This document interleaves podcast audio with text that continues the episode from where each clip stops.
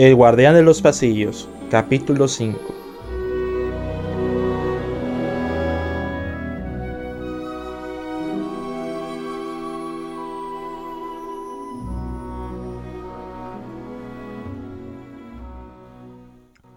Derrotados, Janet, Marco y Arcoiris en el hombro de esta primera se retiraron de los pasillos y limpiar lo que destrozaron. Sabían que no sería el único destrozo que limpiar ante los planes de Franco, pero Janet parecía tener un rumbo determinado, algo que notaba Marco cuando iba del lado de los pasillos. Pasillo 14, pasillo 15, pasillo 16. Había 30 pasillos en B-Smart sin contar las áreas centrales que eran más atractivas que en cualquier otro supermercado. Al término de los 30 pasillos había una enorme entrada con dos puertas selladas con un lector de huella digital. ¿Qué hacemos aquí? preguntó Marco. En un momento te digo, respondió Janet. Janet puso su dedo índice en el lector de huellas y una voz digital les habló. Acceso autorizado. La puerta se abrió y Janet entró rápidamente. Marco le siguió dándose cuenta de que entraban a las amplias bodegas del supermercado. Eran varios estantes altos como los pasillos principales del supermercado, pero los adornos eran cajas importadas con etiquetas de varios países. Había montacargas más pequeños y varios coches de explorador. Era una especie de laberinto armado hacia el centro de la bodega, los cuales eran los muebles. Estaba algo oscuro y con pedazos alumbrados en el recorrido. Marco perdió de vista a Janet por un instante. Estaba observando lo grande que es el área y todas las cosas empaquetadas que describían el producto. Desde cajas pequeñas de celulares hasta cajas grandes con pantallas de 60 pulgadas. Pero Marco dio un respingo del susto en el momento que Janet lo sorprendió por la espalda, con los dedos pincándole en la cadera. Marco volteó asustado. ¡Ah! ¡Nunca hagas eso! gritó Marco. Te estás quedando atrás. No te pierdas. Llegaron al centro de las bodegas, un área redonda con una cama, un televisor de 50 pulgadas, un buró, una tablet y varios paquetes de comida. En ese momento, Marco entendió hacia dónde la llevó Janet. Bienvenido a mi hogar temporal e independiente, dijo Janet alzando sus brazos mostrando su pequeño recinto. Cómodo y bonito, ¿no crees? ¿Desde cuándo vives aquí? contestó Marco. Desde días antes que este B-Smart abriera al público. Había una sola clave para burlar la seguridad de este lugar. En ese instante Janet sacó un estuche con dos relojes con una apariencia extraña. Lo que menos marcaba era la hora, marcaban varios interruptores digitales. Tenía una diminuta cámara escondida donde podías observar todos los pasillos de B-Smart.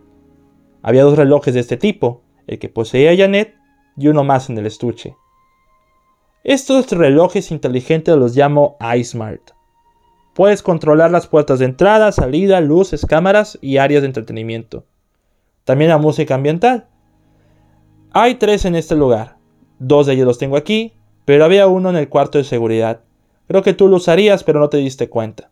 Ahora Franco debió haberlo tomado para desatar el desmadre. Aunque hay trucos en la cámara para que no nos descubran. Ni en la policía tenemos algo así, ¿Y por qué no le arruinamos la fiesta a Franco con esta maravilla? preguntó Marco emocionado poniéndose el segundo iSmart. El uso simultáneo de los tres relojes provocaría que el sistema colapse y nos mande la chingada. Perderíamos el control.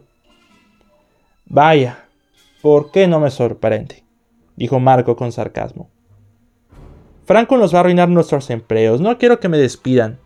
Mi vida depende de este empleo. ¿Por la paga? No realmente. Janet se quedó pensando. La paga es aceptable, pero trato de impresionar a los padres de mi novio. Desconfían mucho de mí y no aceptan que viva con él en su casa.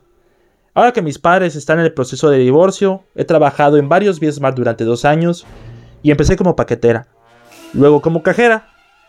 Después me cambiaron a hacer floor support en este Smart. Es el que más lejos me queda de mi casa y de la universidad. También tengo que pagar mis estudios como lingüista, Mm, todo tengo que hacerlo yo. Pero lo más satisfactorio es ayudar a la gente de Be Smart, cumplir con sus ilusiones y dejarlos con una sonrisa. Así es como he ganado a mis amigos. Ahora bien, ¿por qué he vivido aquí mientras busco un departamento? Bueno, este lugar me hace feliz. Como persona y como empleada. Eh, no... No sé qué decir Ya mientras la tragedia de Franco comience, tenemos pizza del food court, varias tarjetas de regalo de Netflix y cualquier artículo que en esta bodega. Soy feliz aquí, hasta poder solventar mis gastos. Si nos despiden, será mejor aprovechar lo que tenemos. ¿Y por qué no lo aprovechan con una enorme fiesta? La voz del fondo del pasillo oscuro rompió el silencio. Franco se acercaba poco a poco al recinto de Janet. Seguía portando su chaleco rojo, que contrastaba con el dorado de Janet y el verde de Marco. Franco vestía además de su chaleco una gorra negra que tenía una leyenda en blanco. El mero chingón era la leyenda. Pero también en su vestimenta destacaba algo. Portaba el tercer iSmart en su muñeca. De esa manera logró manipular las puertas de seguridad, dejándolas abiertas al público. Vengo aquí para insistir ahora que mis camaradas han llegado, para que se unan a nosotros y se diviertan. No te rindes, ¿verdad? preguntó Janet disgustada. Miren, yo sé que no les caigo bien, no me sorprende en lo absoluto, pero no suelo disfrutar estas cosas en la vida. Franco presumió con lujo de detalle su iSmart. Esta maravilla será capaz de pasar desapercibido por nuestros jefes, solo hay que usarlo adecuadamente. ¿Por qué se te ocurre hacerlo aquí? preguntó Marco. Digo, Llevo un día de empleo y no quiero que me despidan en un par de horas. Franco suspiró y soltó sus palabras. Dime algo sobre Villa. ¿De qué sirve trabajar si no te diviertes? ¿De qué sirve laborar si no aprovechas al máximo tus lujos? Más que la paga te llevas una experiencia que siempre estará cada día. Que si perdemos el trabajo, no importa, conseguiré otro. Conté de ayudar a mi madre, pero es lo único que me queda. Si ella es feliz salvando vidas siendo enfermera, yo seré feliz siendo este lugar al lado de los que podrían ser mis mejores amigos. Sí, apenas los conozco, pero nadie sabe qué sucederá en esta noche. Hay muchos trabajos en esta ciudad, pero pocos son los que te marcan de por vida. Parece que todos tienen algo que decir, no sé cómo logran para sentirme culpable, contesta Marco. Si me siguen, ya no se sentirán culpables.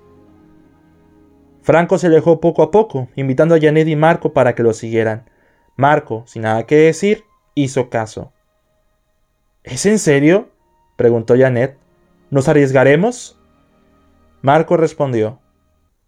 Nos quedan cinco horas. Tenemos nuestro Iceman y de, alguna forma haremos como si nada de esto hubiera pasado. Debo admitir que Franco será un buen motivador laboral en el futuro. ¿Qué es la vida sin algo de riesgo? Una vez que Marco siguió a Franco, Janet le siguió murmurando y hablando sola mientras caminaban hacia la puerta por donde entraron. ¿Cómo es que sigo accediendo a esto? Primero una carrera que perdí y ahora esto. Tranquila, ese rostro tan bonito no debe tener un aspecto tan enojado, dijo Franco, intentando hacerle un cumplido. En un instante Janet se sonrojó.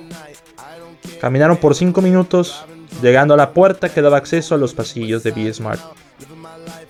Estaba abierta y poco a poco el piso vibraba junto con los estantes. Se escuchaba música. Cada paso que se escuchaba era más fuerte. Una vez que cruzaron la puerta, vieron a unas 30 personas tomando botellas de la sección de licorería, tomando pizzas del food court, el sistema de audio envolvente de la, enorme área de entretenimiento con un pequeño escenario, y había un gigantesco trampolín que estaba arrastrando para usarlo. La gente presente estaba brincando y la música electrónica hacía vibrar a todos.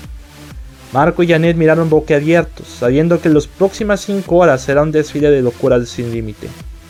Franco los miró de frente y extendió los brazos para presentar su hazaña con entusiasmo. Bienvenidos a la mejor noche de sus malditas vidas.